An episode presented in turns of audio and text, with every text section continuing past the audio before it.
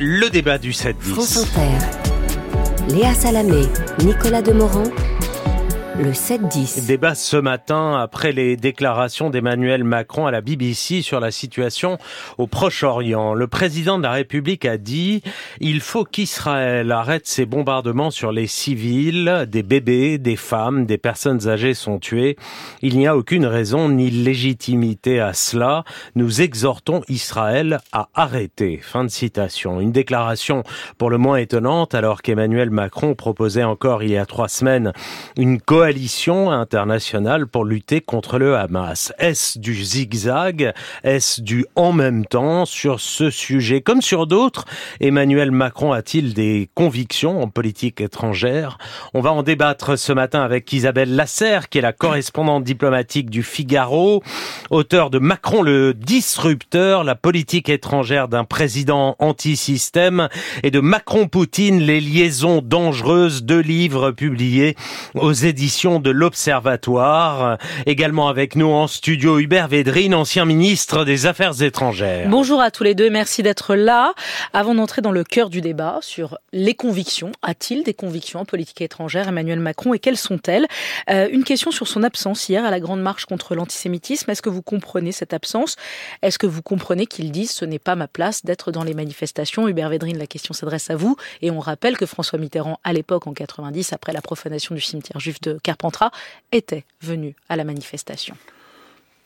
Moi, je comprends très bien et je crois qu'il n'y a aucune comparaison à faire avec Carpentras, qui était d'ailleurs une affaire de skinheads, en fait, qui ont d'ailleurs été jugés un an ou deux après.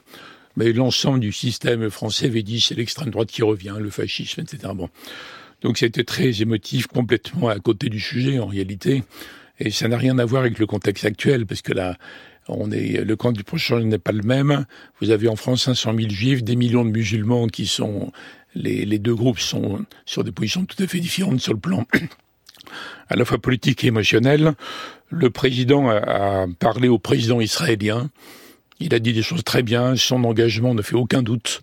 Son action contre l'antisémite ne fait aucun doute. Donc, je trouve en gros, je trouve que c'est un faux procès. Isabelle Lasserre, vous comprenez cette absence, mais vous la déplorez. Je, je, je comprends effectivement qu'il ne s'est pas rendu à cette manifestation, notamment pour des raisons de, intérieures, de, de sensibilité euh, du contexte, mais je pense qu'il aurait dû y aller.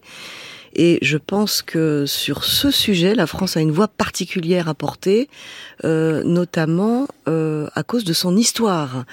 Euh, et on peut pas euh, assimiler en fait une marche euh, contre l'antisémitisme à des manifestations, aux autres manifestations, parce que normalement, parce qu'il y a eu Vichy, parce que la France a une histoire particulière avec l'antisémitisme, et je pense que là, et, et d'ailleurs on a vu cette manifestation qui s'est extrêmement bien passée dans le calme et qui a quand même mis en avant les valeurs de la République. Je pense que le président de la République aurait eu tout honneur à s'y trouver. Mhm. Alors maintenant sur euh, sur la politique étrangère d'Emmanuel Macron, euh, comment comprenez-vous l'un et l'autre euh, le revirement, parce que c'en est un d'Emmanuel Macron à l'antenne de la BBC.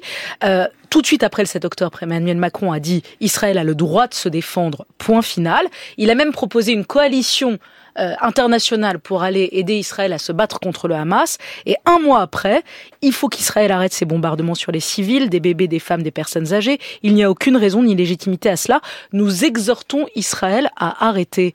Comment comprenez-vous C'est quoi? C'est un coup de volant? C'est un changement de pied? C'est quoi, Isabelle Lasserre? Alors, je pense que d'abord, ce n'est qu'un semi-revirement, parce que dans les, dans les deux séquences, c'est-à-dire l'interview à la BBC et ensuite euh, l'interview, la conversation avec le président israélien Herzog, une partie, à chaque fois, des, des phrases d'Emmanuel Macron ont été tronquées. C'est-à-dire qu'à la BBC, quand il dit ça... qu'il faut expliquer aux, auditeurs qu'effectivement, il y a eu l'interview à la BBC vendredi, euh, voilà. et ensuite, il a dû revenir sur ses propos avec le président israélien avec qui il a parlé. Voilà. Et en fait, les choses sont un peu plus moins caricaturales quand on lit vraiment ce qui s'est passé.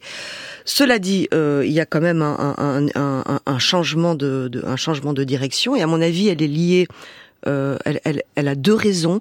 La première raison, c'est que Emmanuel Macron redoute plus que tout un chaos à l'intérieur de la France et il a peur qu'en fait ne soit importé le, le, le, le conflit du Moyen-Orient dans un pays euh, qui est euh, euh à, au bord de l'explosion, mhm. en fait vraiment à cran. La deuxième raison, c'est une méthode diplomatique qui s'appelle euh, le en même temps, qu'il applique absolument sur tous les grands sujets et qui est liée à sa volonté de, de donner à la France une position euh, d'équilibre avec un S, dit-il toujours, et cette position d'équilibre euh, qui doit le placer à chaque fois euh, un peu au milieu des, des, des, des partis au conflit ou qui s'affrontent, doit normalement euh, en fait permettre à la France de retrouver son influence et de reposer une position euh, de médiatrice. Le problème, c'est qu'à mon avis, il y a certaines crises majeures dans lesquelles cette position d'équilibre ne fonctionne pas. Et dans certaines crises, il faut prendre position. C'était le cas de la Russie et l'Ukraine, et je pense que c'est un petit peu le cas aussi, même s'il est plus compliqué, du Proche-Orient. Peur d'importer et équilibres au pluriel, Hubert Védrine. Alors je crois qu'on est trop focalisé sur euh, la France et Macron, même si c'est le sujet. La plupart des pays européens n'ont aucune position intelligible. ils disent quasiment rien. Et l'évolution... L'Allemagne dit. L'Allemagne est clairement. Elle, dit dit euh, à chaque fois parce que elle pense qu'elle est empêchée d'avoir un point de vue sur le Proche-Orient, en tout cas, elle a jamais cherché à trouver une solution, l'Allemagne. Oui, elle est dans mais le là, camp israélien, un point, quoi qu'il arrive. Oui, elle est dans le camp israélien. Donc elle contribue pas à la recherche de solutions, elle n'a pas de politique en réalité. Elle a des positions. Euh, je ne suis pas d'accord sur l'histoire, mais c'est un autre sujet, c'est sur l'obligation historique parce qu'il n'y a aucune spécificité française en réalité. Ça, c'est un argument de ceux qui veulent neutraliser la diplomatie française, donc je ne suis pas d'accord. C'est-à-dire, c'est-à-dire? Il n'y a pas d'obligation spéciale française par rapport au sujet. L'obligation d'aujourd'hui, c'est que vous avez des millions de musulmans en France qui sont contre Netanyahou, contre l'occupation, contre la répression en Cisjordanie, et donc contre les juifs, parce que l'ensemble des institutions juives officielles pas tous les juifs, pas les personnalités, approuvent Israël tout le temps. Donc il y a une espèce d'amalgame qui est détestable, qu'il faut à mon avis briser. Et la manifestation très remarquable, très justifiée, est un coup d'épée dans l'eau par rapport à ça, parce qu'il faudrait donner, disons, aux imams, aux influenceurs dans le monde musulman de France des arguments par rapport à ça. Donc elle, doit être complétée par d'autres actions. Mais sur la question de l'évolution de Macron, pour moi c'est une évolution comme Biden. Donc je suggère qu'on compare plus l'analyse sur Macron à l'analyse de la Maison Blanche. Mmh. Ils demandent pas, Joe Biden ne demande pas c'est le feu. Hein. Non, mais ils interviennent sans arrêt. D'ailleurs, si Netanyahou commence à modérer ce qu'il dit sur ce qu'il veut faire de Gaza après, il faut espérer qu'il jouera aucun rôle à Gaza après, mais qui, qui commence à modérer à cause des interventions de la Maison Blanche dire de, de, Biden, de Blinken et puis de. de, Donc pour vous c'est normal, c'est ces évolutions, pour pas dire changement de pied, ces évolutions sont normales à l'aune du nombre de morts à Gaza, c'est ce que vous dites? D'abord, c'est pas le vrai sujet. Le vrai sujet, c'est la relance du processus. Mais enfin, on va, on va y venir après. Et pour moi, ce qui s'est dit depuis les dernières semaines, c'est une évolution. Mm. Alors moi je vois une différence euh, avec Biden, c'est que pour moi il y a une grande différence, c'est demander appeler à une trêve humanitaire qui me paraît totalement justifiée. Et la question du cessez-le-feu est beaucoup plus compliquée parce qu'effectivement trois jours avant, euh, Emmanuel Macron avait euh, en fait redit son sa volonté de, de, de enfin son soutien à Israël dans sa volonté de détruire le Hamas. Donc on ne peut pas en fait d'un côté dire il faut détruire les infrastructures du Hamas afin que ne puisse pas se reproduire euh, un autre 7 octobre, et en même temps dire il faut un cessez-le-feu, puisque le cessez-le-feu empêche la destruction euh, du Hamas. Donc c'est complètement contradictoire. Comment il peut y avoir les deux Il peut y avoir les deux. Non, il peut y avoir une trêve humanitaire et la destruction du Hamas, mais pas un cessez-le-feu qui permettra au Hamas de se reconstituer normalement. Ce que je veux dire, c'est qu'on peut aussi bien dire c'est normal qu'Israël réagisse pour neutraliser la menace à l'avenir. Et par ailleurs, il faut un cessez-le-feu des trêves, en tout cas dans une partie de la bande de Gaza. C'est d'ailleurs ce qui se passe dans la partie sud de la bande de Gaza, au moins pour faire arriver les, les efforts humanitaires, et la France fait beaucoup sur ce plan. Donc, c'est alors évidemment dans la zone précise où les combats se développent, là où sous l'hôpital, semble-t-il, il y a des infrastructures Hamas, ça peut pas jouer ça, par rapport à ça. Mais les deux choses se combinent, en réalité. Mm. Globalement, on comprend que les Israéliens réagissent. On espère que ça va déclencher des processus politiques différents des 15 dernières années, ça c'est tout à fait lié, et par ailleurs, il faut le maximum de trêve possible pour augmenter énormément l'action humanitaire. Mais pour revenir à la question que vous posez Isabelle Lasserre, c'est-à-dire c'est théorisé chez lui ce et en même temps au niveau international, il pense pouvoir compter, que la voix de la France puisse compter dans le et en même temps en Russie, Ukraine, aujourd'hui euh, en Israël, Palestine. Est-ce que ça marche? Est-ce que vous avez le sentiment que ce en même temps marche et fait entendre la voix de la France ou au contraire qu'il a, bah du coup, il devient inaudible, quoi, tout simplement. Euh, c'est-à-dire que à force de d'être en même temps, euh, il n'est nulle part. Question. Moi, je, je, je, pense que ça ne marche pas euh, sur certains dossiers. Ça n'a pas marché sur euh, sur la Russie. Alors aujourd'hui, les choses sont clarifiées, donc ça remarche en partie. Il est bien tard, mais je pense que le en même temps d'Emmanuel Macron a brouillé l'image de la France dans dans toute la partie est de l'Europe, qu'elle qu'elle l'a brouillé au niveau international. Et je pense que le en même temps pratiqué en ce moment au Proche-Orient déstabilise euh, beaucoup de diplomatie parce qu'on comprend pas très bien euh, où il va. En revanche, je pense que ça déstabilise qui oui, Déstabilise qui bah, Parce qu'en fait, euh, tout le monde. C'est que vous rentrez du Golfe, par exemple. Qu'est-ce qu'ils disent de la France, de la position de la France? Ah bah parce que là, euh, en fait, dans le dans le dans le Golfe, euh, c'est un autre monde.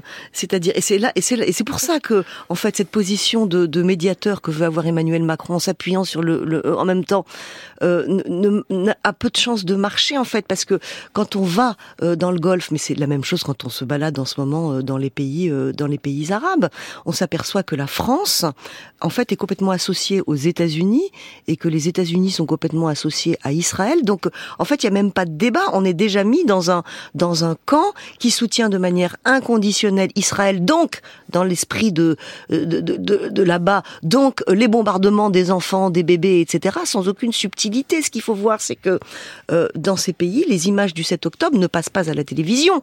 Que le le, le, traumatisme du 7 octobre, qui est un traumatisme qui, qui est un effondrement euh, moral euh, pour les pour les juifs, euh, parce que pas, pas que les Israéliens, mais aussi les Juifs, en fait, a été effacé. On n'en on en parle plus là-bas aujourd'hui.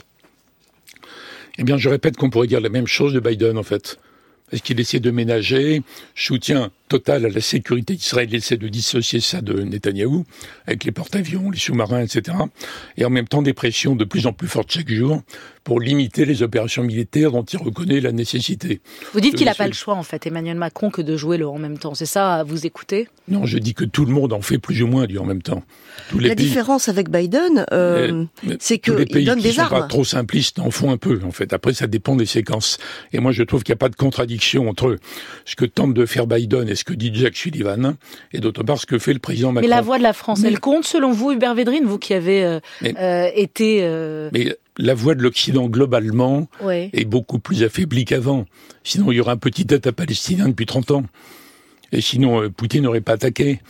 Et la Chine ne serait pas menaçante. Donc vous avez des Occidentaux qui ne contrôlent plus l'ensemble du fameux Sud global, qui d'ailleurs hétéroclite, mais c'est un autre sujet. Et puis là-dedans, euh, la France, elle se voit plus parce que la France était en dehors des États-Unis le seul pays à avoir une politique étrangère d'ensemble. C'est beaucoup plus difficile qu'avant. Mais si vous faites le bilan de la politique américaine depuis 20 ans, c'est pas tellement mieux, mm. en fait. Donc, soyez pas concentrés uniquement sur les difficultés de la On entend bien, on vous répond Macron, vous répondez Biden, on vous demande France, vous répondez Occident. Mais le rêve de, de, de, Dominique de Villepin, par exemple, de dire la France peut avoir une voix dans le monde, peut encore avoir une voix dans le monde, même si elle perd, pour vous, c'est un rêve un peu naïf, non, Dominique de Villepin elle le retrouve si elle joue un rôle clé maintenant dans la relance d'un processus politique qui avait été complètement oublié, oublié par les Arabes, par les Européens, et que Netanyahu a tout fait pour détruire depuis 15 ans. Il faut quand même entendre ce que disent les, les opposants de Netanyahu en Israël, ou ce que dit Thomas Friedman dans le New York Times. Mhm. Donc si la France arrive à se remettre dans ce processus, elle retrouve un, un rôle considérable à condition de le jouer à mon avis, en synergie avec les États-Unis. Le mot de la fin, Isabelle. la différence entre le en même temps américain et le en même temps français, euh, c'est l'argent et les armes. C'est-à-dire que, en fait, c'est pas du vrai en même temps, parce que euh, Joe Biden soutient massivement les Ukrainiens et il soutient euh, aussi Israël. Donc, je pense que une, une, des manières pour que la France retrouve son influence, euh, c'est de se réarmer complètement et de prendre le et de et d'emmener vraiment l'Europe, de, de, de, en fait, de donner cet élan qui puisse transformer l'Europe sur Israël-Palestine. L'Europe en continent, en continent géopolitique, et ça, par contre, c'est un des dossiers qui, qui était un peu la colonne vertébrale d'Emmanuel Macron. Merci à tous les deux. Merci beaucoup. Hubert Védrine, Isabelle Lasserre.